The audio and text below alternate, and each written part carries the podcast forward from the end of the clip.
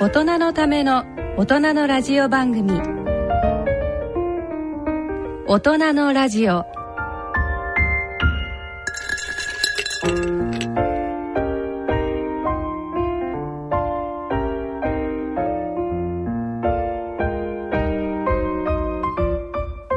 皆さんご機嫌いかがでしょうか？立川楽長です。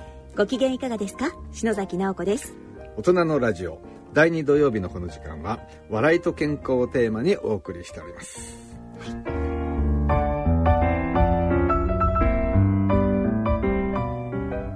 第2土曜日のこの時間を進行いただきますのは医師で落語家の立川楽長さんです。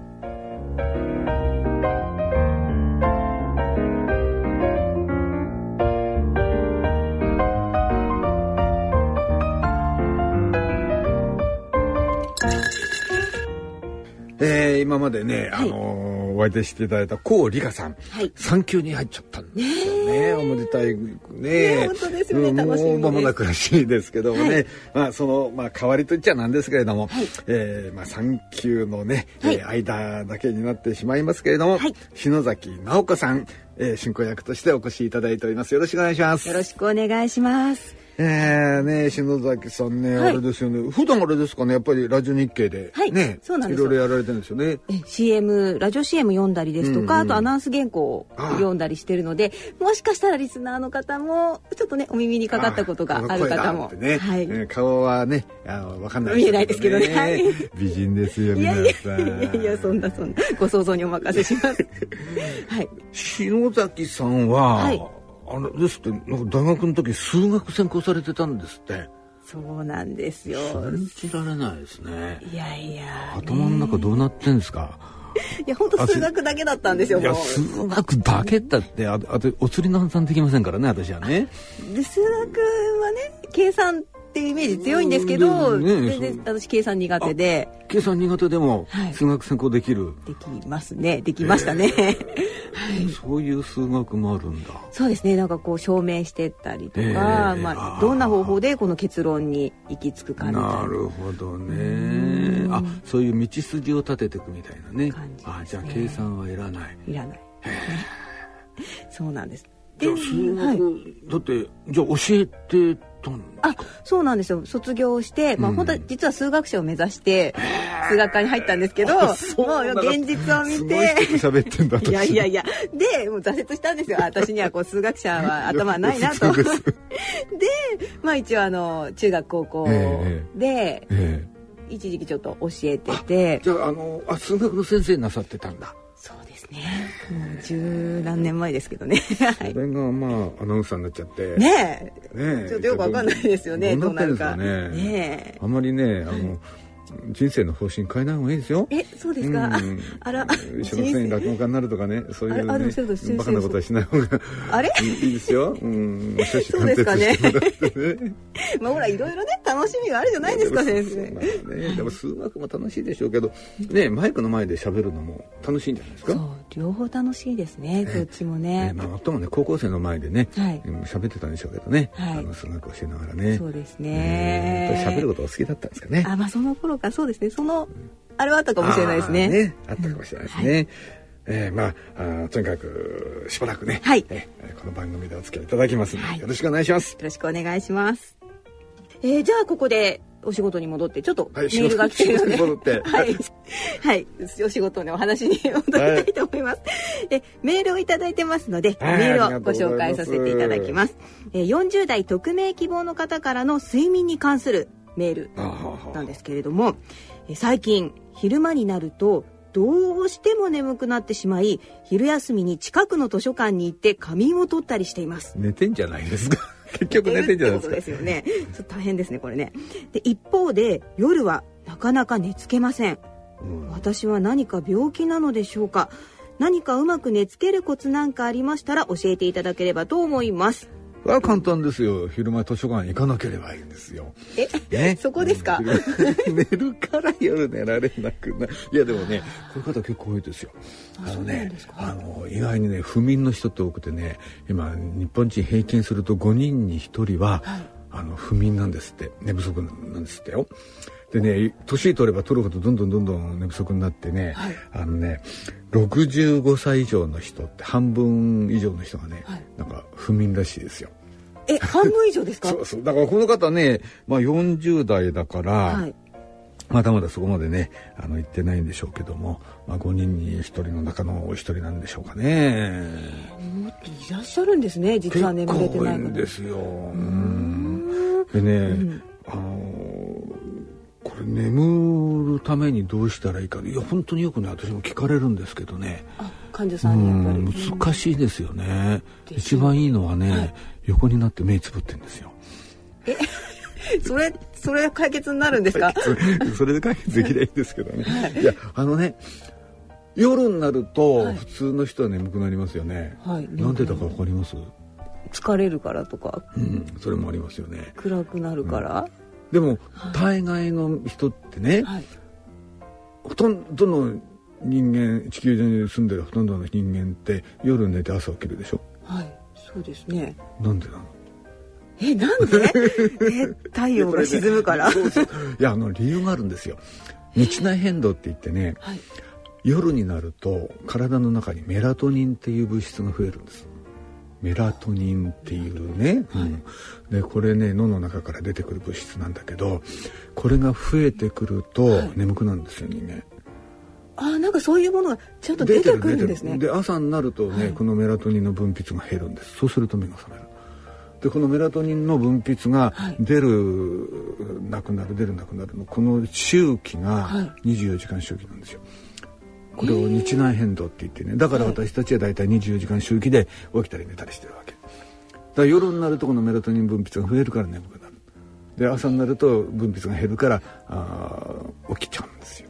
うわそういうふうになってる。なってるんですね、ね、考えたこともなかったです、だから、はい、寝られない人って割にこのメラトニンの分泌が悪かったり日内変動がちょっと狂っちゃったりなんかしてると、うん、寝不足になったりね、うん、だからあの生活が不規則な人って結構寝らんないじゃないですか。時差ボケなんてなって。ね、そうかそう時差ボケの状態になっちゃうんですね、うん、そうそうだからメラトニンの分泌が規則正しく来なくなっちゃうから、うん、とんでもない時間に眠くなったりね、うん、そういうのに支配されてるんですね。そうそうそう。だからね、はい、あどうすればいいかっていうと、はい、夜メラトニンの分泌を高めてあげればいいんですよ。あまあそれそうでしょうね、うん、ねで方法がある。方法あるんですか？そうですよ。えー、っとね、あの夜どうもうまくね寝つけないって方ぜひねあの聞いていただきたいと思うんですけど午後とか夕方に軽い運動するんですよ。午後か夕方、うん、そうそう。だまあ夕方ぐらいないですかね。あの、はい、ご飯前なんかいいかもしれない。有酸素運動。だウォーキングとかね。あ歩く、うん、そうそうそう。そんなあの激しい運動をする必要ないんですよ。軽い運動をすると実は夜になってメラトニンの分泌が増えるって分かってるんですね。えー、うん。でね。会社帰りとか、うん、そうそう会社帰りなんか。だからなるべく会社帰りまあ遅く帰る人はねあれだけどあんまりね寝る直前に運転しちゃうとダメなのあまたそれはそれで。そうするとなんか帰って元気になったりして。ね 寝らんないってことになるからね。難しいタイミングが、ね、そうそう夕方午後から夕方ぐらいがいいでね太陽の光を浴びるんですその時間帯に。え？太陽の光？そうそうそうするとメラトニン分泌が増える、うん。だから、はい、会社サボってね公園かなんかに散歩に行くの。いいですね、うん、だ真面目に仕事してるからね。だからね寝らなくなっちゃう、うん、サボって顔公園でうろうろしてんのもうそうするとね大体メラトニンがバーッと増えて寝られるんですよ、うん、いいこと教わりましたね皆さんね。ねで夜までパソコン見てんでしょああそうですね。ね。家帰ってからメールのチェックとか言ってこれやるとダメなの。つまり夜ね明るい光を見るとメラトニンの分泌下がっちゃうんです。だからパソコンなんかすっごいあの明る明るさが強いんですよ実はね。だから寝る前にメールのチェックとかね、はい、あの家帰ってからパソコン開くとか絶対やめた方がいい。で、ね。うん、で夜遅く家帰っちゃったなんてね、はい、えー、コンビニに寄って何か買ってこうとか、はい、コンビニってすっごい明るいじゃないですか。明るいですね、もう夜でもね。コンビニなんかやらないの、もう帰りにね、もう帰る途中にコンビニがあったら目目目つぶって歩くの、その前は。もう見えない見えないと、見てない見てない。まあ、車に行かれてもしか知らないけど、そこまで面倒見見らないけど、はい、だから夜は、ね、明るい光を見ない。うん、だからテレビなんかでもね、あんまり遅くまで見てると寝らんなくなっちゃう。なんかこう夜やりたくなることが一番良くないんですね。そうなんですよ。だからもう現代人の特徴ですよね。だから昼間なかなか太陽に当たらないし運動不足だし夜なんか明るい光を見ることが多いしつまりねこうやって現代のこういう生活スタイルがね踏みを生んでるんですね。いいこと言うね私ね。ね もう一つもう一つ面白い。もう一つあのね、はい、深部体温をね下げるんですよ。実はね メラトニンそうそうそう寝る時ってねあの体の中の体体温つまりね直腸の直腸温ね、あの私たち体温を測るこう脇の下にこう体温計入れたりするでしょ、あれは表面の温度を測ってる。で深部体温っていうのは体の中内臓の中のね体温、はい、これがね実は寝てる時下がるんですよ。そうすると安眠できるの。へうん、でこれが、はい、あ高いと寝つき悪くなるから下げてやる。無理やり。どうしたらいいと思います？どうしたらいいんですか、ね、内臓冷たくするの？ですか？まさかのかき氷とアイスクリーム一緒に食べるとか。冷たいビールいっぱい飲むとか。お腹壊します。ダメですか？夜中切りして寝らんなくなる。あのね、はい、体を少し温めるんですよ。そうすると体から熱が放散する。温めてあげるとね。そうすると熱が放散するから深部体も下がる。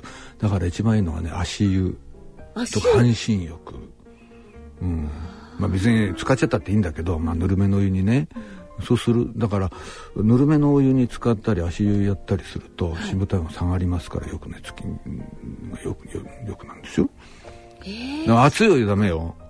ダメなんですか？熱いお湯 ダメ？熱いお湯はまあ完璧に温まっちゃうからね。難しいなまたそこ。ほかほかして余計寝らなくなる。えーじゃあぬるめのお湯に足湯か半身浴、うん、そのくらいがね、うん、だ半身浴で風邪ひかれても困るから 使ってもらっていいんだけど難しいですね。その塩梅がね。塩梅がね、うん、でもまあいろんな方法あるんですねでもね。まあそういうね、もう駆使して。はいいろいろね、うえ楽勝さんは寝られないこととかね、ですね私もなんかね。もう不規則になっちゃってね。全然ダメですよ。人人様のにねなんかこんなアドバイスしてる場合じゃないですね大体。もう夜中メールのチェックするし、ね あれ実は。夜中まで原稿書いてるしね。人のこと言えないですね昼間眠くてしょうがないしね。うん。そうなんですね。まあねそういう質問しないでください。すいませんバレちゃうから。言っちゃった。ちなみに私あのね昔ちょっと学校で教えたことがあるんですけど、えー、その時数学を教えてると、えー、みんなよく寝たんですよ。だから眠れない時は数学の一番いいですね、ね、話とかね。何よりもね。本読んだりじゃあ、はい、眠れなくなったら、はい、あの篠崎さんのその数学の講義を聞くと、はい、CD 出しましょう。いいですね。ね DVD は軽いから、CD で、CD で。その何、その、どうやったら証明できるかということを事細かくぐずぐずと、ぐずぐずと、ぐちぐちと、長々とね。とはい、起きていられるもんだら起きてみろみたいなそういう CD 出しましょうよ。い。いですね。それを見てこう夢の中にお送りしますんで、ぜひ私も買います。はい、はい、ということで、えー、それではですね大人のための大人のラジオ進めてまいりたいと思います。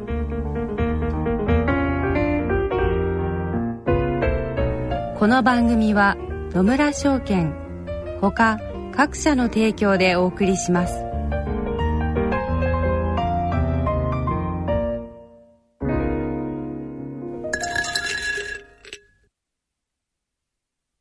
野村。野村今さら聞けない経済用語。今回のテーマはライボーです。最近よく聞くライボーとは何のことですか？これはロンドンインターバンクオファードレートの略でロンドン市場での銀行間平均貸して金利のことです。詳しく教えてください。ライボーは複数の有力銀行からの貸し出しレートをイギリスの銀行協会が集計した金利のことです特に3ヶ月6ヶ月ものは短期金利の指標として使われますよ。どのような影響があるんですか？企業向けの融資や住宅ローン金融派生商品など世界の基準金利として金融市場で広く定着していますからライボーが歪むと金融取引の根幹が揺らぎます。その重要性はラジオ日経の大宮さんみたいなもんですね。楽丸さん今晩ご馳走しますね。お後がよろしいようで。それ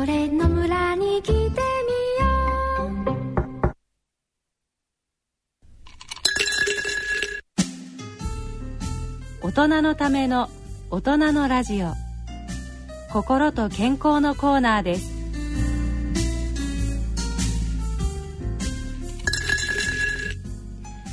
大人のラジオ。ここからのこのコーナーでは立川楽長さん創作の健康落語をお送りいたします。えー、今日聞いていただくのがね、はい、渓流の宿っていうね、はい、いい名前でしょ、ね、渓流の宿。なんかね、うん、風情がありそうな。私ね渓流好きなあの川が好きでね、うん、特にあの大きな川っていうよりは上流の方に行ってもう狭くなってって波波じゃないや 川の水の音がもうしっかり聞こえてて、でそのところでね、まあ、おにぎり食べたりなんとかねぼんやり川見つめながらおにぎり食べ大好きなんですよいいですよね。まあ、釣りはやらないんですけどね私はね、はい、だからなんかこういう渓流沿いにね、はい、温泉宿があったらいいななんて思っててそんなとこ泊まりたいななんていうふ普段思っててだそういうところを舞台にした落語を作りたいなと思ってたんですよ。はい。でまあ作っちゃったのがこの渓流の宿というね、えー、まさにそのままですねそうなんですよ。思いが。で実はそこへ行って、はい、とってもひなびったね宿で岩風呂でとっても良かったから、はい、しかもそれをねあの結婚記念日に行ったのね、はい、だから10年後に「もう一度行こうよ」って言ってその宿へ行った夫婦10年後の結婚記念日、はい、そこから物語が始まるんですけどもね。川なんかお好きですか？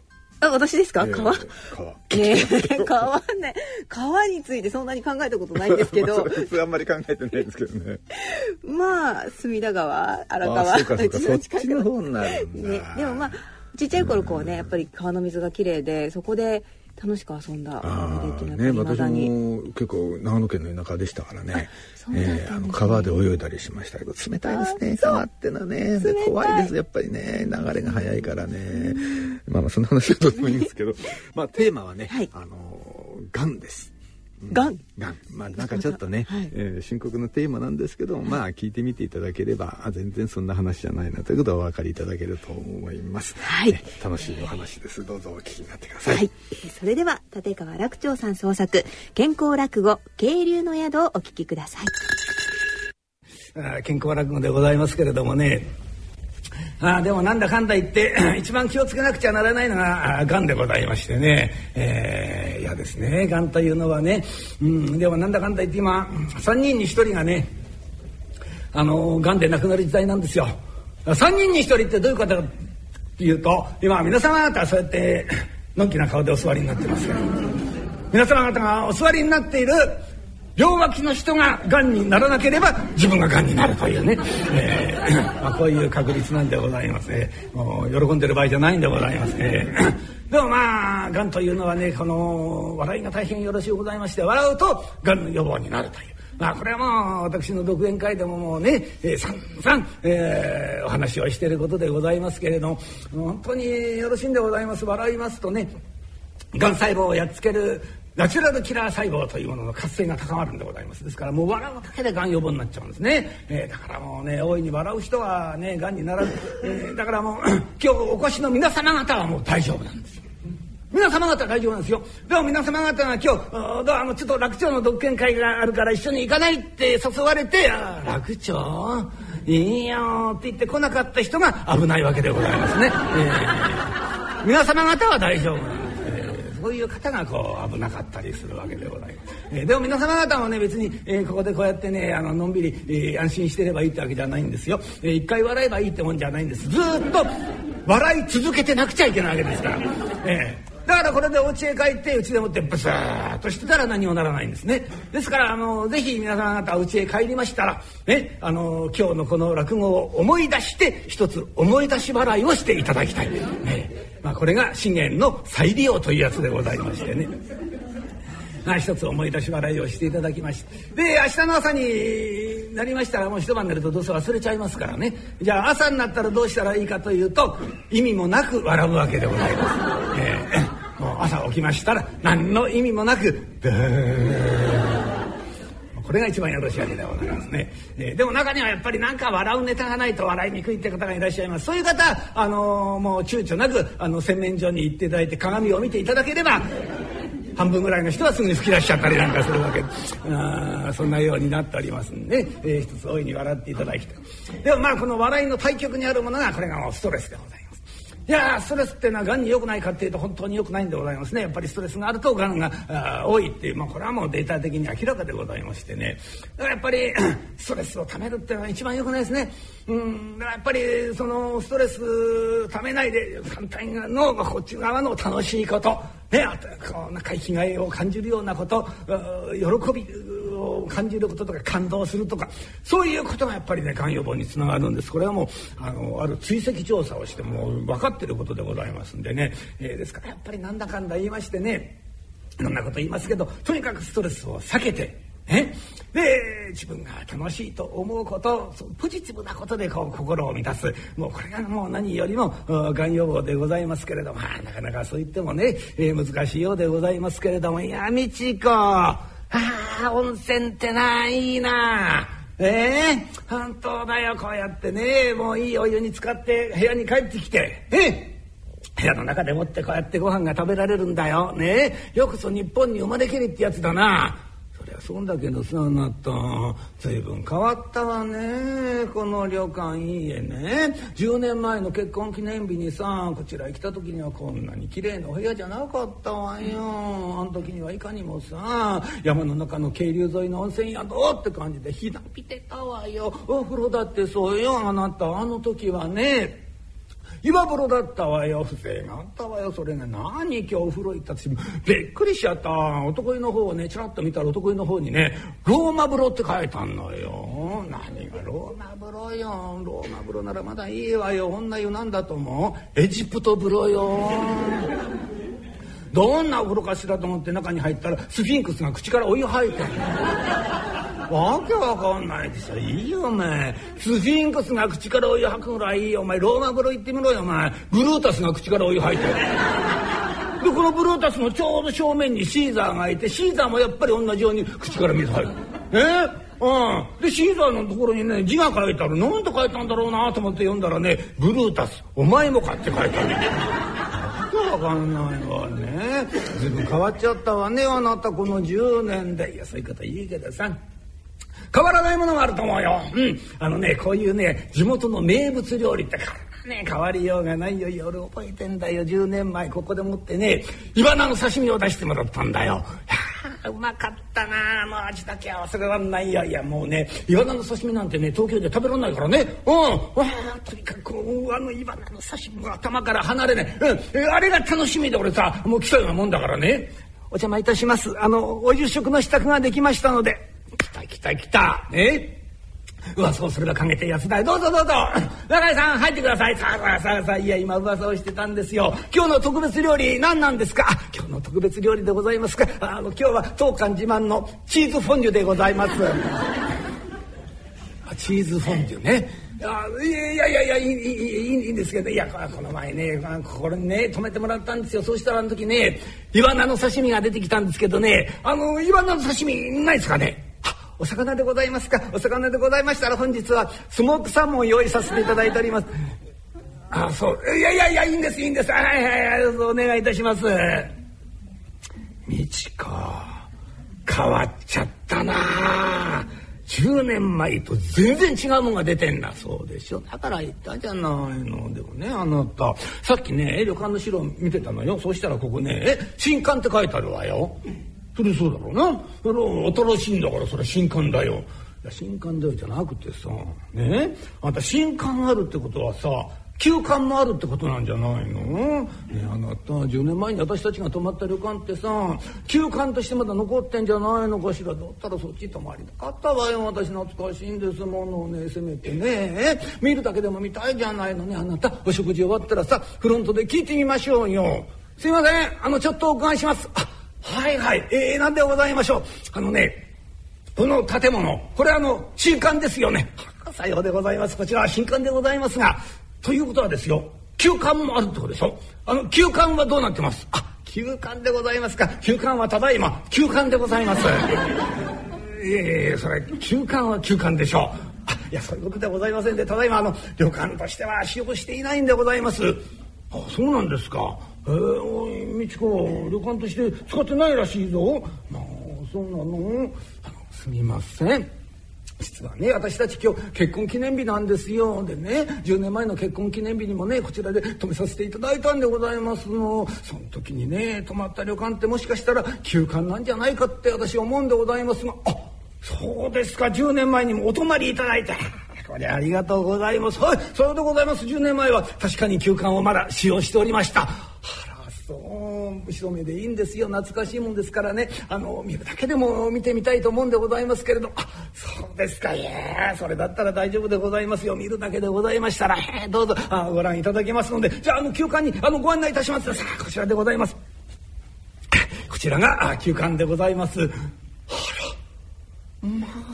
まあまた同じよここよここまあ私思い出してきた。ここに泊めさせていただいたね。あなた見てちょうだい。この玄関のここのところここにねおかみさんがピタッと座って「どうこそお越しくださいました」ってそうね。挨拶して私たちのこと迎えてくれたのよまあ。思い出すまあ勝彦やお客様なのかい？母さん出てきちゃったのかい？そうなんだお客様がねどうしてもこの休館をねあの見たいとおっしゃるもんだから。まあまあそうなのかい？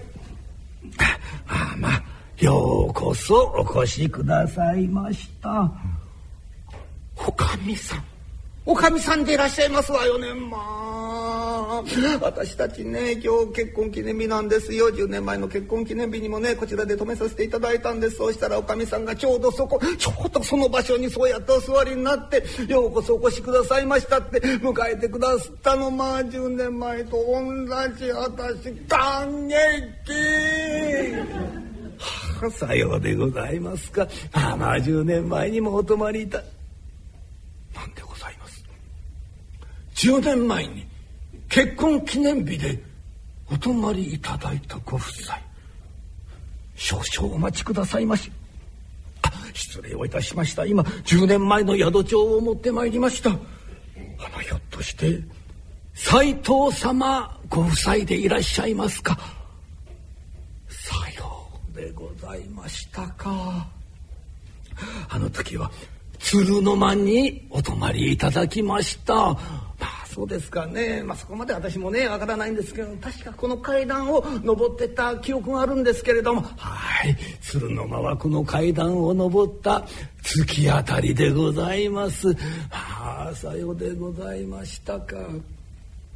あの斎藤様もしよろしければ10年前にお泊まりいただきましたその鶴の間で今夜お泊まりいただけるんでございますがいかがいたしましょう。なんですって。10年前と同じ。鶴のあらまああなた聞いた嬉しいんじゃないの。10年前と同じお部屋に泊まれるんですってまあおかみさん。よろしくお願いいたします。さようでございますか。それではそのようにさせていただきます。勝彦やじゃあ鶴の間にご案内しておくれ。母さん。なんてことを言うんだよダメだよ。鶴の間だけは絶対にダメだよ。母さん鶴の間は今はね中井たちでさえ怖がって近づこうとしやないんだよ。そんなところでお客様止めるのダメだ。母さん鶴の間だけは絶対にダメだよ母さん。いいじゃない。私がいいって言うんだから構やしないじゃないか。そうかい。母さんが強いなら構わないけどね今夜あの鶴の間でどんなことが起こっても僕は知らないからね。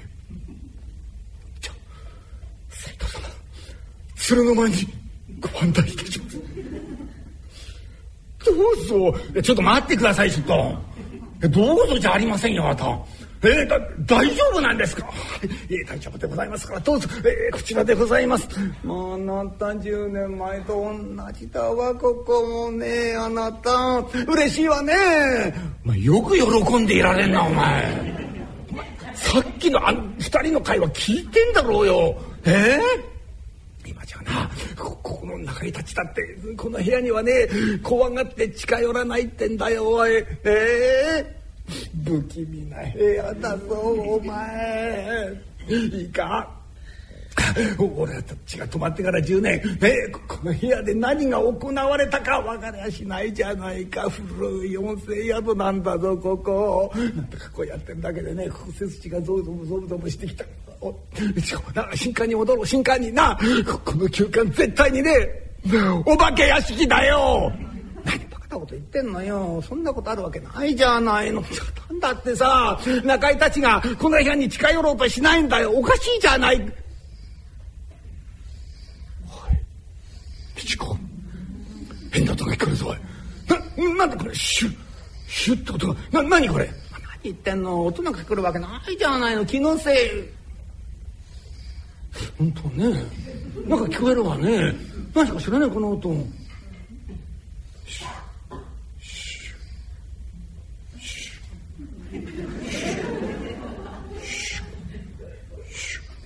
かったわよあなたこの音ね出刃包丁を研ぐ音よ。出刃包丁研ぐ。ババカなこと言ってんじゃない今夜中だぞ。しかもこんな山の中だぞ。こんな夜中に山の中で誰が何のために出刃包丁を研いでんだよ。逃げよう。逃げよう。もう逃げよういいいいか。さっきのばあさん絶対に山んばだよあれ。なこと言ってんのよ。山んばのわけがないじゃないの。なんでこんな夜中に出刃包丁を研ぐ音が聞こえるんだよ。おかしいじゃないかよ。え？ー、なんだか。まだ聞こえてるよ。まだ聞こえてる。出刃包丁を研いでんだよ。なんでね聞こえてるんだよ。恐ろしい。なんで聞こえてんだ。恐ろしい。止まった。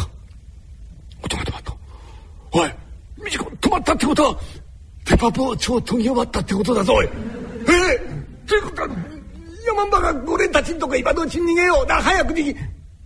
みしみしみし誰が階段登ってくるよ。山んばだよ山んばがね。でももうちょっと俺たちんとこで襲ってくるんだおいもうもう手遅れだよ逃げ逃げたっており無駄だからこうだったら戦うぞなんか武器になる山んばがあなた何孫の手持って震えてんのよあなた山んばが来るんだ山んばがごめんくださいまし。少々お邪魔をいたします。あらおかみさんどうなすったんでございますの？はい。こんなものを持ってまいりました。あらなんでございますの？はい。イワナのお刺身でございます。イワナのお刺身？あなたおかみさんがねイワナの刺身持ってきてくださったわよ。いつまでも何やってんのよあなた、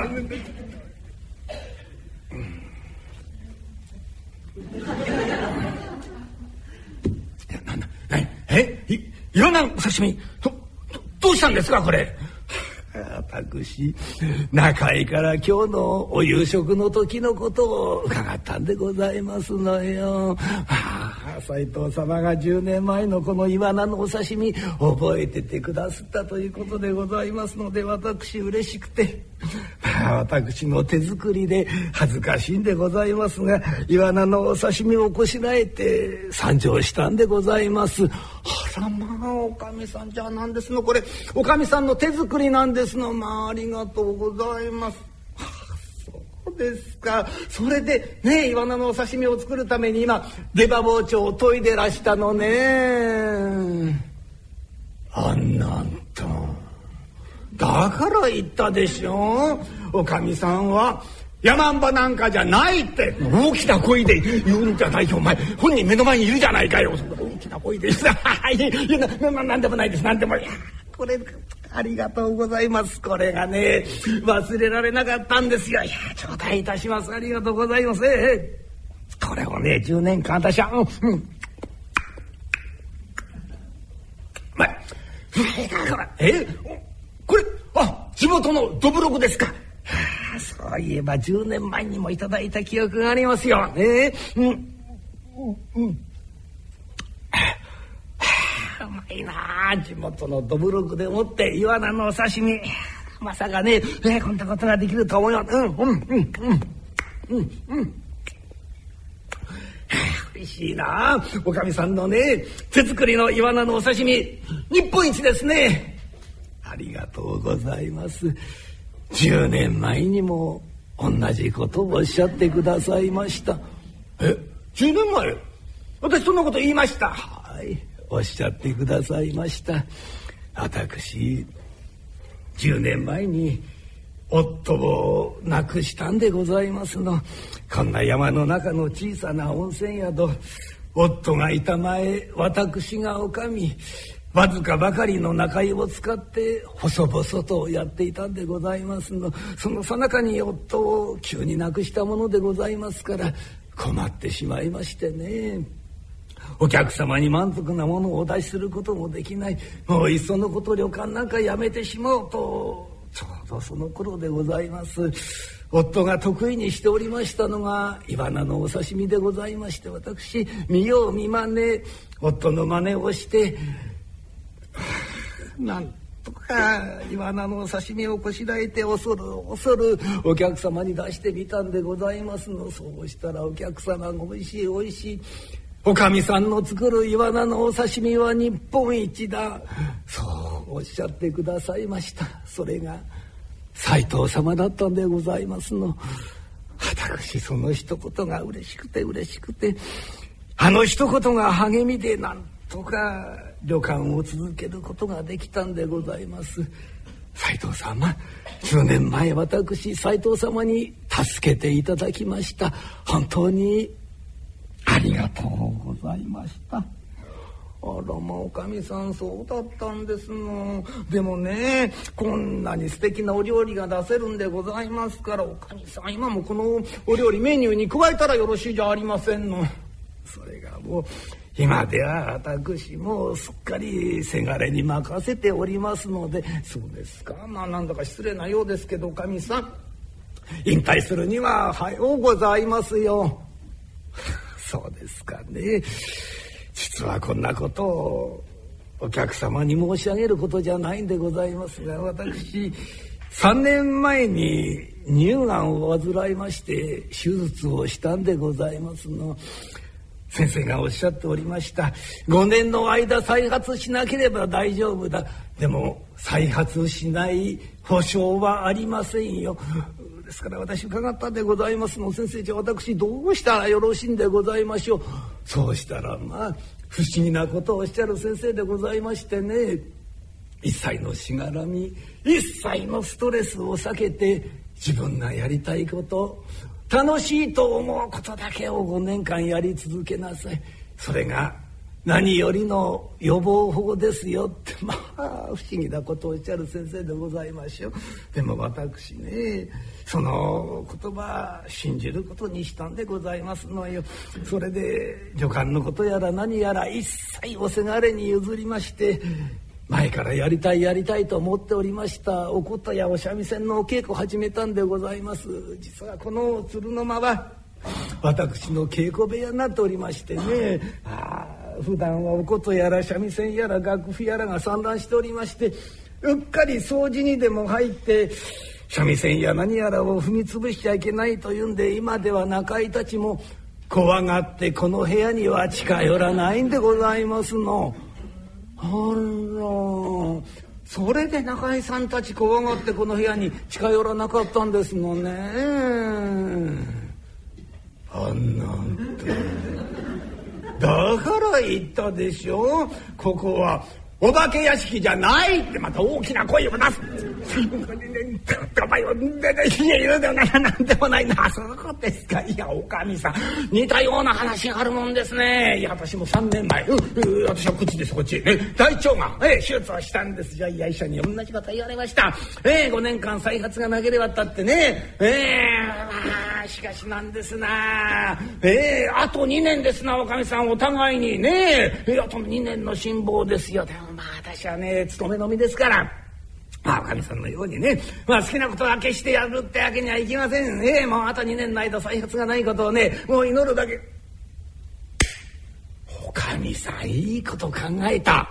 お互いあと2年でございましょう。ねだったらどうです？2年後の今日ね、結婚記念日にね私たちもう一回ここへ伺いますよねそうしたら、ええおかみさん、えお互いに、ね、再発がなかったことを確認しようじゃありませんか。そうしておかみさん手作りのイワナのお刺身それを真ん中に挟んで地元のどぶろくでお互いの健康に乾杯しようじゃありませんか。どうですおかみさん。いいでしょう。さようでございますか。私10年前斎藤様に助けていただきました。私の手作りのイワナのお刺身で斎藤様のお祝いができれば嬉しゅうございます。決まりだ決まり。じゃあおかみさん2年後の結婚記念日必ず来ますからよろしくお願いしますよ。美智子あれから2年経ったな。いや2年なんてのは早いもんだな。そうね。特に落語でやるとすぐ経っちゃうわね。余計なこと言うんじゃないよお前は。ほら見てごらんよあのフロント。ねえー、若社長が頑張ってるよ。社長さんどうもお久しぶり。斎藤様。お待ちしておりました。まあ斎藤様おかわりございませんだいやいやありがとうございます。いや社長さん方もおかわりございませんな。ありがとうございます。いいえただねこの旅館は変わりました。いいお風呂をね改装したんでございます。ああそうですか。えこの前ね伺った時のねローマ風呂とエジプト風呂でしたけどもね、えー、改装したってどうなったんですか？ただいま当館のお風呂竹取物語という名前がついておりましてないや評判よろしいんでございます。もう全部が竹林のイメージでございましてもう竹林の中でお風呂に使っているような気になれるんでございます。よしかもその竹の中に一本だけ金色にピカピカピカ光る竹がございましてねその竹がパカッ開くようになってるんでございます。はあ凝ってますね。そうすると何ですか？その金色に光る竹をパカッと開けるとその中にかぐや姫が入ってるんです。ないいシャンプーとリンスが入ってるんでございます。急に現実的になりましたの大変評判がよろしいんでございます。朝あ母が待ちかねておりますんでどうぞ休館へご案内をいたします。母さん斎藤様お着きになったよまあそうかい。ようこそお越しくださいました。おかみさんどうですか？お元気でやっておられましたか？はい。元気元気で過ごさせていただいております。そうですかよかった。これでお互いにえおかみさんの手作りのイワナのお刺身で乾杯できそうですねはい、さようでございます。さあ、まずはどうぞ鶴の間でお休みくださいまし。えー、勝彦や、あの、鶴の間にご案内をしておくれ。さあさあさあさあ、どうぞ。まあ、とりあえずね、えー、お茶を飲んでいただきまして。なんですね。社長さん自らこんなお茶を入れていただいたら恐縮して。何をおっしゃいますか。それよりね、えー、斉藤様今日は斉藤様にちょっと見ていただきたいものがあるんでございます。実は、これなんでございますが。何ですかこれ。あれこれ私はこちらに出したハガキじゃありませんか。ええー、ねえいやいや去年でしたよ。まあ予約がてらね、えー、ハガキ出させて。何ですかこれ。ボロボロになってますねこのハガキ一体どどうしたんですかこんなボロボロになって。実は母のことなんでございますが、はあ、先ほどあのようなことを申しておりましたが実は去年脳梗塞で倒れましてね。何です？脳梗塞。これはあの母親にはあの内緒なんでございます。もう口止めされていることなんでございます。え別に命に関わるようなことではなかったんでございますが右の手と足に麻痺が来ましてねなかなかリハビリが進みませんで母はもうとうとう車椅子の性格になってしまうんだろうかと覚悟をしていたちょったその頃でございます。斎藤様からこのハガキが届いたんでございます。おかみさんお元気でいらっしゃいますでしょうか。私はあれから再発もなく元気で過ごしております。おかみさんもきっと同じ状況だと信じております。来年の結婚記念日にはきっと伺います。その時にはおかみさん手作りのイワナのお刺身で乾杯ができること心から楽しみにしております。このハガキには励ましの言葉がいっぱいでございました。社長さんちょっと待ってくださいよ。あなたなんてひどいハガキ出すの。おかみさんはね入院してねリハビリ中だったのよ。それなのにまあそんなハガキ出してまるでそれじゃねえ病人を鞭打つみたいなもんじゃないのまあ。なんてひどいハガキ出したもう怒ったらしょうがないじゃんかよ。俺知らないんだからさ。それがよろしかったんでございます。実はこのハガキが届きましたのは父の命日の日でございましてね。私は父の位牌を母の病室に持ち込みまして病室の中で父の位牌にお線香をあげておりましたそうしたら旅館の者が「こんなハガキが届きましたから」とこれを届けてくれたんでございます母はこのハガキを読んでまるで天国の父が母のことを励ますためにこのハガキを使わしたんだと思ったんでございましょう。位牌に手を合わせますと「お前さんあのイワナのお刺身はお前さんが私に残してくれたたった一つの宝物だ」あのイワナのお刺身をね楽しみにしてくれてる人がいるんだよ。私はねお前さんが残してくれた日を途絶えさせるようなことはできやしない。私もう一度火花のお刺身が作れるように頑張るよだからお前さん見守っておくれ。お前さん。そう言うと母はこのハガキを懐にして毎日毎日リハビリに励んだんでございます。その甲斐ありまして今年の春には歩いて退院をすることができました。家へ帰ってまいりますと母が真っ先にしたことがイワナのお刺身作りでございます。イワナのお刺身がきれいに作れますと母天を仰いで「お前さんありがとうよ。私はとうとうイワナのお刺身を作ることができるようになったよ。これもみんなお前さんのおかげだ。ありがとうよ。ありがと。う」そう言いながら母涙ポロポロポロポロ流しておりました。斎藤様母は斎藤様に二度助けていただきました。本当にありがとうございまし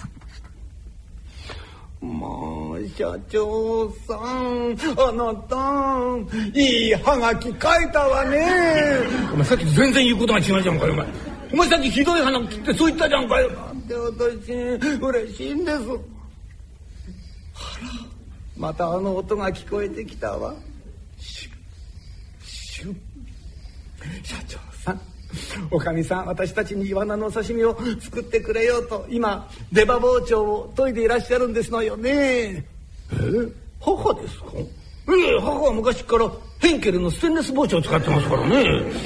レバー包丁を研ぐってことはないと思いますがそりゃそうですか。だって今レバー包丁を研ぐ音が聞こえてるじゃありませんか。この前も聞こえたんですよ。じゃあこれおかみさんでないんだとして一体誰がレバー包丁を研いてるんです？え？レバー包丁研ぐ音ですか？ああこの音ですか。いいえこれは母じゃありませんよ。これはね近くに住む山んばですよ。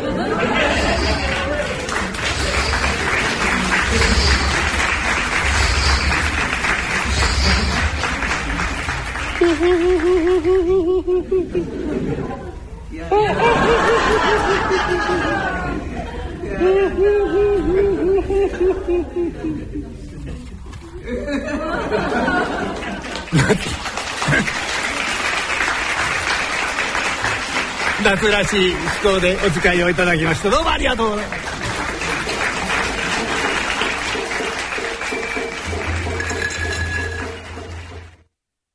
野村。野村。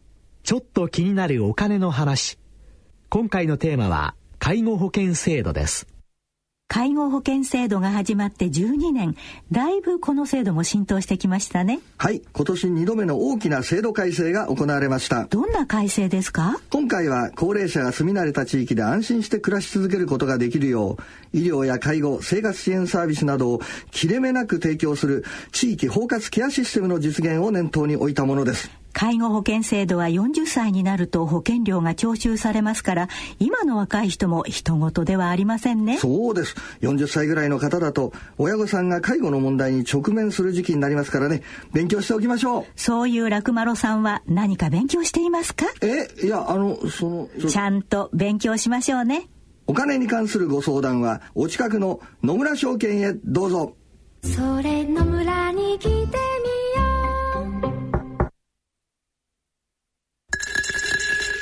立川楽長さん創作の健康落語「渓流の宿」をお聞きいただきました。ねえあれ最後最後どうなっちゃったんですか？なんかこう山んば出てきたんですか？なんかざわざわざわっとこうなんか。ああのね、はい。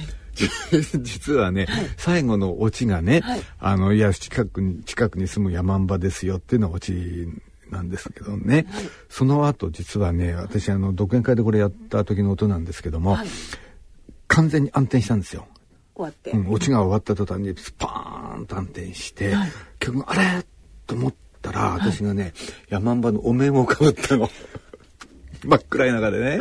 大変だったんだけど、はい。そうしてお面もつけて片手に出刃包丁を持ってぐわっと構えたところでスポーンとライト当ててもらったの。たらお客さんがね、まあこっちはびっくりさせようと思ってやってるわけだから、まあ大成功だったんですけど、まあそういうね仕掛けをし、まあちょっとお楽しみでね、うん、したと、そういうことだったんです。なるほど。じゃあ最後は本当に山んば出てきちゃった。そう、本当の山んば出しちゃって、だから大変だって山んばのお弁を作るのが。すごい細かいですよね。いろいしかも出刃包丁本物の本物のねあの作り物だと迫力ないから本物の出刃包丁持ってね そんなオチがあったん そうなんですねですよ、まあねだからもうね、あのお越しいただくとね、はい。楽しいですよ。いろんな仕掛けをしてますから。そうですよね。ねえ、でもやっぱりこう目標というか、やっぱりその生きがいみたいのがあることが、そう。だからね私この落語で何言いたいかっていうとまあがんの予防ってね、まあ、いっぱい言われますよね。あのがんセンターががん予防の10か条とかねいろいろ細かいことを、ああれするなこれするなあれするなこれするなっていうのを10個ぐらいね、まあ、それまあ大事なんでしょうけど、でもやっぱりね心の持ち方もねすごく大事じゃないかなと思ってね。でねがんってあの枕でもちょっと触れましたけどあの自分の体の細胞がね細胞分裂するんですよ。で1日にねあの細胞が何1兆個ぐらいははい。あの細胞分裂するんですよ。この体の中で。体の中で。うん。だから1兆回ぐらい分裂。そうするとやっぱりね、あの、細胞分裂間違える細胞があるんですね。で、変な細胞ができちゃうことがあるんです。それが大体1日数千個はできるんですよ。え、そんなにできちゃうんですか？そう、1日ですよ。ちょっと違う細胞ができちゃうんです。これが実はがん細胞の元にもなるんですよ。だからこれほっとくと、ちょっと違う細胞がまた分裂するとまた違う細胞ができちゃうでしょ？で違う細胞違う細胞どんどんどんどんできた慣れの果てががん細胞なんですよ。あら大変。そうそう。何千個もできできてるんですよ。一日のうちにこのがん細胞の元がね。あ健康な人でそうも。そうそうそう。普通普通の人でね、でこれをほっとくとまずいから、ほっとかないようにこういう細胞を全部処理してくれる細胞があるんですねこれはあのナチュラルキラー細胞って言いましてねあのそういう細胞を全部壊して歩いてくれる。でこのナチュラルキラー細胞っていうのは実は免疫細胞って言いましてね体の中の免疫を、まあ、担当している細胞なんですよ。だこのナチュラルキラー細胞の活性が低いとがんになりやすいわけです。だから、ね、そのがん細胞の元を壊せなくなるわけじゃないですか。そうですよね。倒してくれるのがいなくなっちゃうわけですもんね。だから、あの兵隊さんがね弱くなっちゃうとか、数が減っちゃうとか、うん。ね、そうすぐ侵略されちゃうみたいなね、えーそんなとこなんですよね。免疫が低下すると風邪ひきやすいとかインフルエンザになりやすいとかね、まあ、これはもうみんなまあ一般的な常識としてねご存知なんですけど、実は免疫が低下するってことはがんにもなりやすいってことなんです。そうか、免疫低下するってことは本当にいいことないんですね。ないんですよ。でこの NK 細胞の活性を、低くしちゃう要因っていうのはいくつかあって、はい、一番ひどいのがストレス。あ、やっぱりストレス。ストレスは万病のもとですね。ねうん、あとね、あのー、不規則な生活とか、うん、不規則な食事とかね、うん、過労寝不足、この活性を下げちゃう。だからストレスを抱えて不規則な生活して、うん、ねもう毎日イライライライラしてろくにさ物も食べないで、うん、もうがんになりたがってるようなもんですよ。えー、そうなんでもなんか私もそうですけど結構いらっしゃるじゃないですか。そう今生きてる人みんなそうじゃないですか。ね、だからがんね増えてまあ長生きしてるっていうのもあるんだけど、うん、でねまあストレスもそうなんだけどもう一つね、うつうつとがんと関係があるのかっていうとあるんです。え、うつとがんが関係あるんですか、うん、そうそうそう。去年のデータですよ。はい。すごかったらしいんだけど、愛知のがんセンターってありますでしょ、愛知県のね。はい、そこが調べたのよ。うん、そしたらね、生きがいとかね、はい、人生の張りを持っている、はい、そういう人たち、実は乳がんの発がん率が低かったんです。え？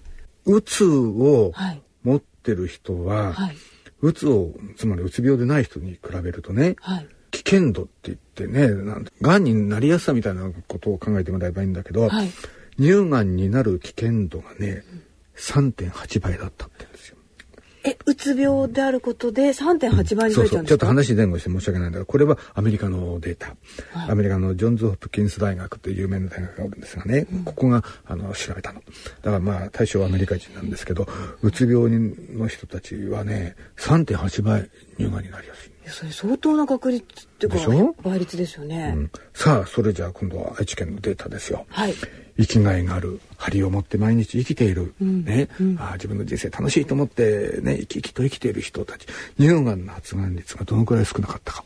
数学でどうぞいや数学証明し証明。証明？そこ証明ですか？一般のまあ持ってない人に比べてですよね。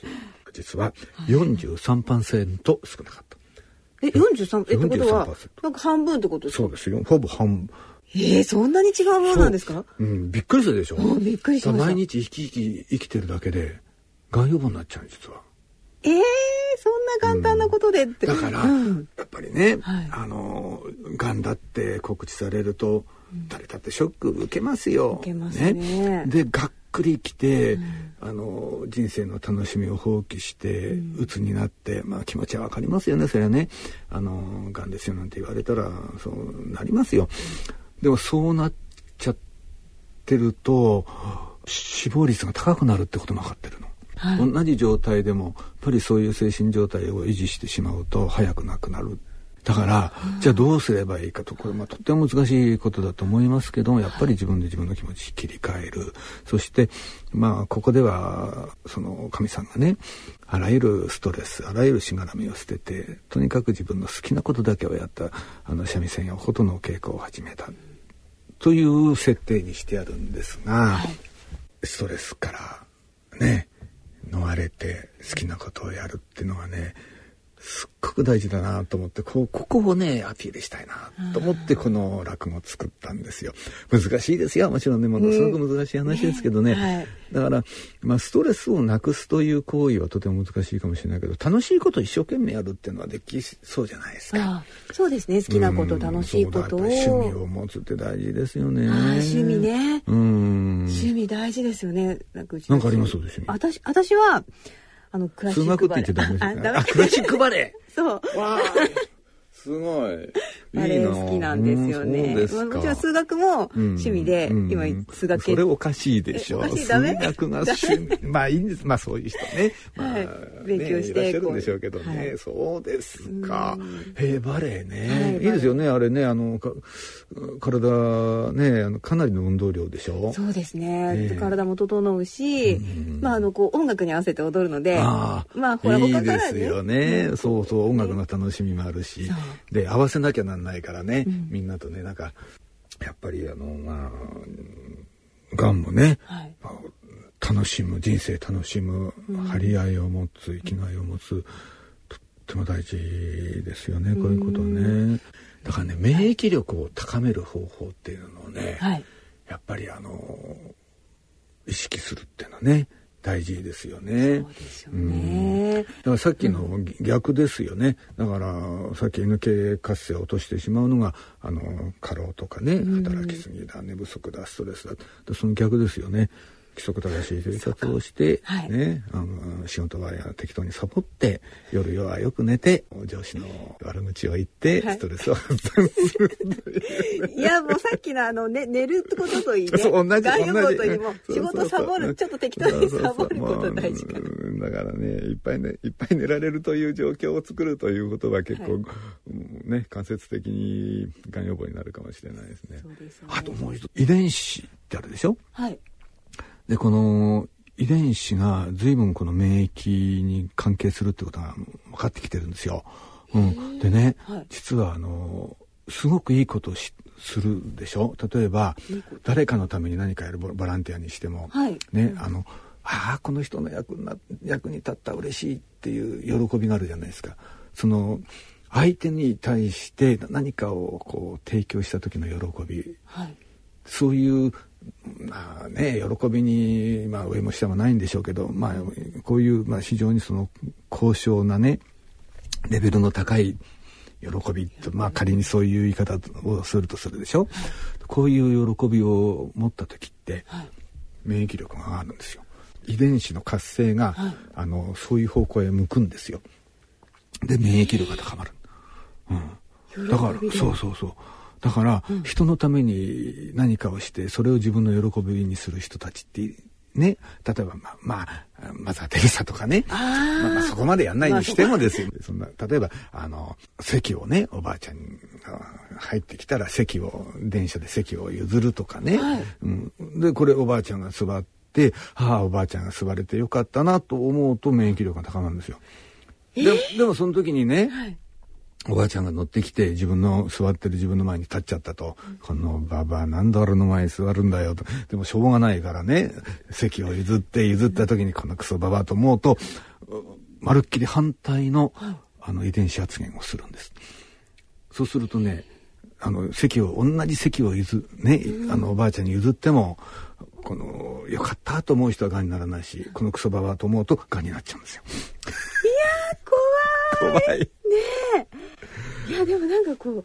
いい話ですよね。そうそう。ちゃんといいことすると、やっぱりこう細胞レベルで帰ってくるみたいな。そうそうそう。もう細胞レベルとも遺伝子レベルでね、変わってくるの。私もこの前ね、あの、おばあちゃんがね、はい、あの、駅の階段の下でね、はい、なんかもうスーツケース持ってんですよ。まあ、スーツケース、まあ、キャリーケースだけども、もうそうなのね。で、階段の下で階段の上見ながらね、呆然としてんですよ。きっと重いんだろうなと思って。だから、私、つかつかっと言って、お荷物お持ちしましょうかって言ったらおばあちゃんが顔色が急に変わって、いえ、大丈夫です。私エレベーターで行きますからってエレベーター探しに逃げてっちゃった。え、なんでなんで？逃げるんだよ。泥棒がひったくりと間違えられたんじゃないかと思うけど。すごいオーラ出してたんですか。俺が助けるぞみたいな。持ちましょうオーラがなんかね、うん、奪いましょうオーラに見えたのかもしれない。